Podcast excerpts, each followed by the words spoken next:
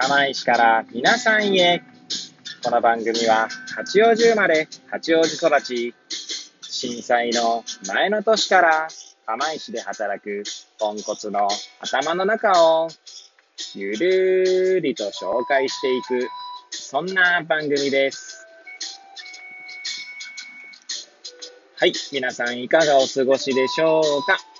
変な髪型をしたポンコツ薬剤師こと町田和俊でございます。というわけでですね、今日も気軽にゆるりとおしゃべりしていきたいと思います。さてさて、今日は何の話をしよっかなーって感じなんですけれども、収録日時はですね、令和3年11月19日の金曜日、時刻は8時58分を回ったところでございます。いつものようにですね、この時間帯は出勤中の車の中で AirPods をつけて運転しながらお届けしております。はい。で、えー、何の話をしようか問題ですけれども、えー、ちょうどですね、今朝、はい、たまたまテレビを、まあ、見ていたらですね、まあ、たまたまつけてたのが NHK だったんですけど、はい。まあ、テレビ見ると言ってもですね、我が家はですね、3歳の娘の方が、はい、基本的にはテレビを、まあ、見たいテレビに関してはですね、まあ、主導権を握っておりますので、まあ、テレビを見ると言っても、あの、なんていうんですかね、プライムビデオを見たりとか、YouTube を見たりとか、はい、そんな毎日でございます。はい。で、そんな中ですね、たまたま NHK ですかね、はい、が、映った時にですね、言って、あの、出てたのが、80歳代でですね、プログラミングを始めたという、まあ、女性が出ておりました。はい。で、それを見てですね、まあ、思ったことをちょっと語ってみようかななんて思います。はい。えー、もしよければ最後までお聞きいただければ幸いでございます。えー、前回の放送ですね、だったかと思いますけど、ちょうどその、まあ、老いというか、年齢を重ねることで見える景色が違って、自分はどうなるのかな、みたいな話をしましたけれども、まあ、それにも通じる話かなとも思うんですが、えー、今日ね、その80歳代でプログラミングを始めた方のニュースをほんの一瞬だけ見て思ったのは、まあ、やはりやるかやらないかっていうのを決めるのは、まあ、自分自身なんだろうなと思うわけですね。はい。で、そして自分自身なんですが、それはもう年齢とか関係ないんだと思うんですよね。はい。年を取っていようが、え、若かろうが、はい。えー、やると決めてやるかどうかっていうのは、はい。自分自身なんだろうなと改めて思う次第でございます。はい。というのもですね、まあよくある話でですね、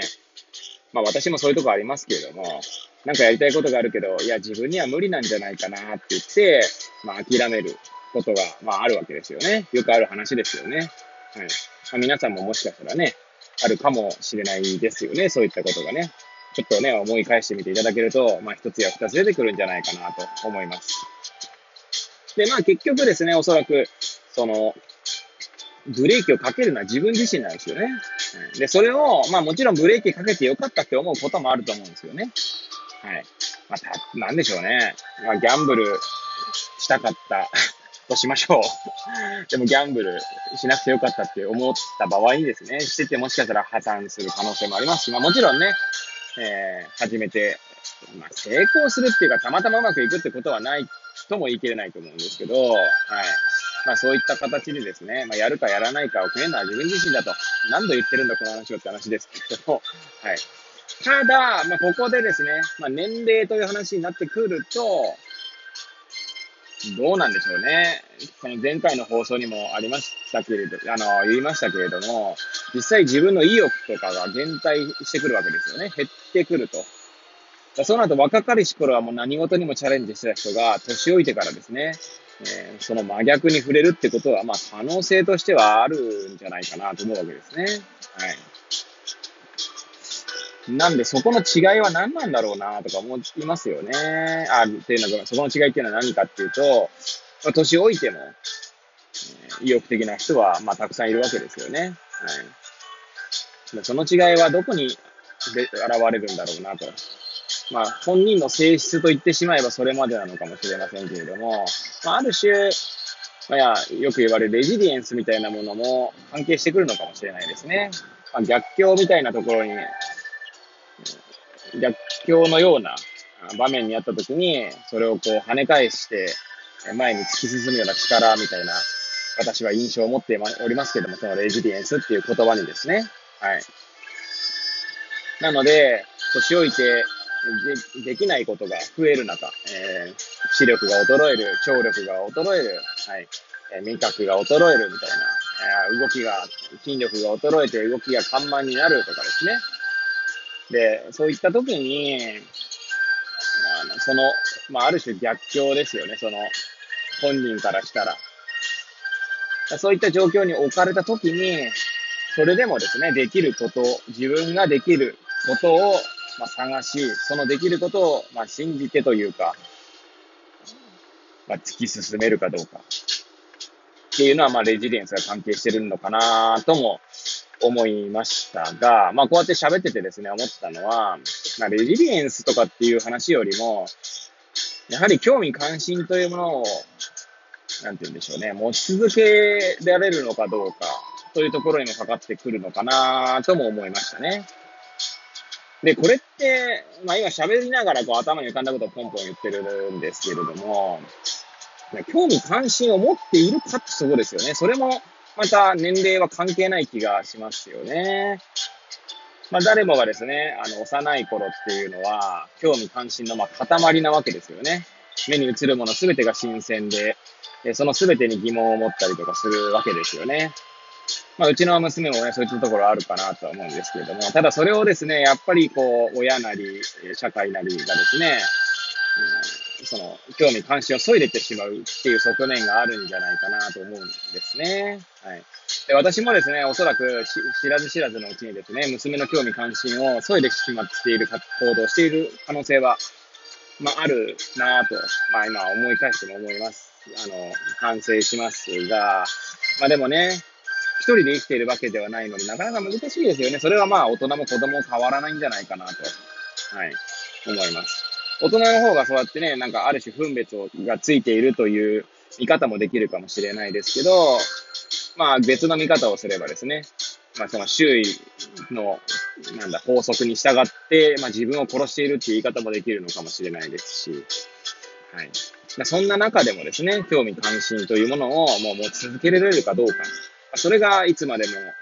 活動的でいられる要因なのかなって気はしますよね。前回だったか前々回だか、まあ、ここ最近の放送でも言いましたけれども、まあ、興味関心を持とうと思えばですね、目に映るものすべてを掘り下げることができるわけですよね。まあ、今私車に乗りながらね、運転しながら走ってますけれども、まあ、道路ありますね。まあ、道路の蘇生が何かとか、まあ、考えてみるとかね。で、それはどういった、あの、流れでここに行き着いているのかとかね。まあ、そういったことを調べるだけでもですね、また見える景色が違うと思うんですよね。で、そこに潜む、まあ、問題というところもね、まあ、あったりするわけですよね。ちょうど前回、前回じゃない、昨日か。昨日の Voicy の荒木博行のブックカフェでは、まあ、地球環境の話だったんですけれども、えー、最近出たビル・ゲイツさんの本ですね。えー、まあ、地球環境に対する本なんですけど、そこでですね、その CO2 っていう観点で言えば、セメントはかなりその CO2 のなんだろう、排出量が多いみたいな話が言われてましたね。あ、本を読んでないのと、減点っていうかその元のデータに当たっていないので何とも言えませんが、はい。そうするとですね、なんかそのセメントとかコンクリートみたいなものに対する見方も変わってきますよね。はい。まあ、ということでですね、まあ、ぐだぐだと語ってまいりましたけれども、まあ、興味関心を持ち続けていたいなと私自身は思います。はい。まあ、そうは、そうあることができるかどうかは私次第ではあるんですけれども、はい。いつまでもチャレンジしていきたいな、なんて思う今日この頃でございました。はい。というわけでですね、最後までお聴きいただき誠にありがとうございます。これを聞いていただいた皆さんがより良い一日を過ごせますようにとお祈りさせていただいて、今日の放送を終了したいと思います。それではまた明日皆さんお会いいたしましょう。さようなら。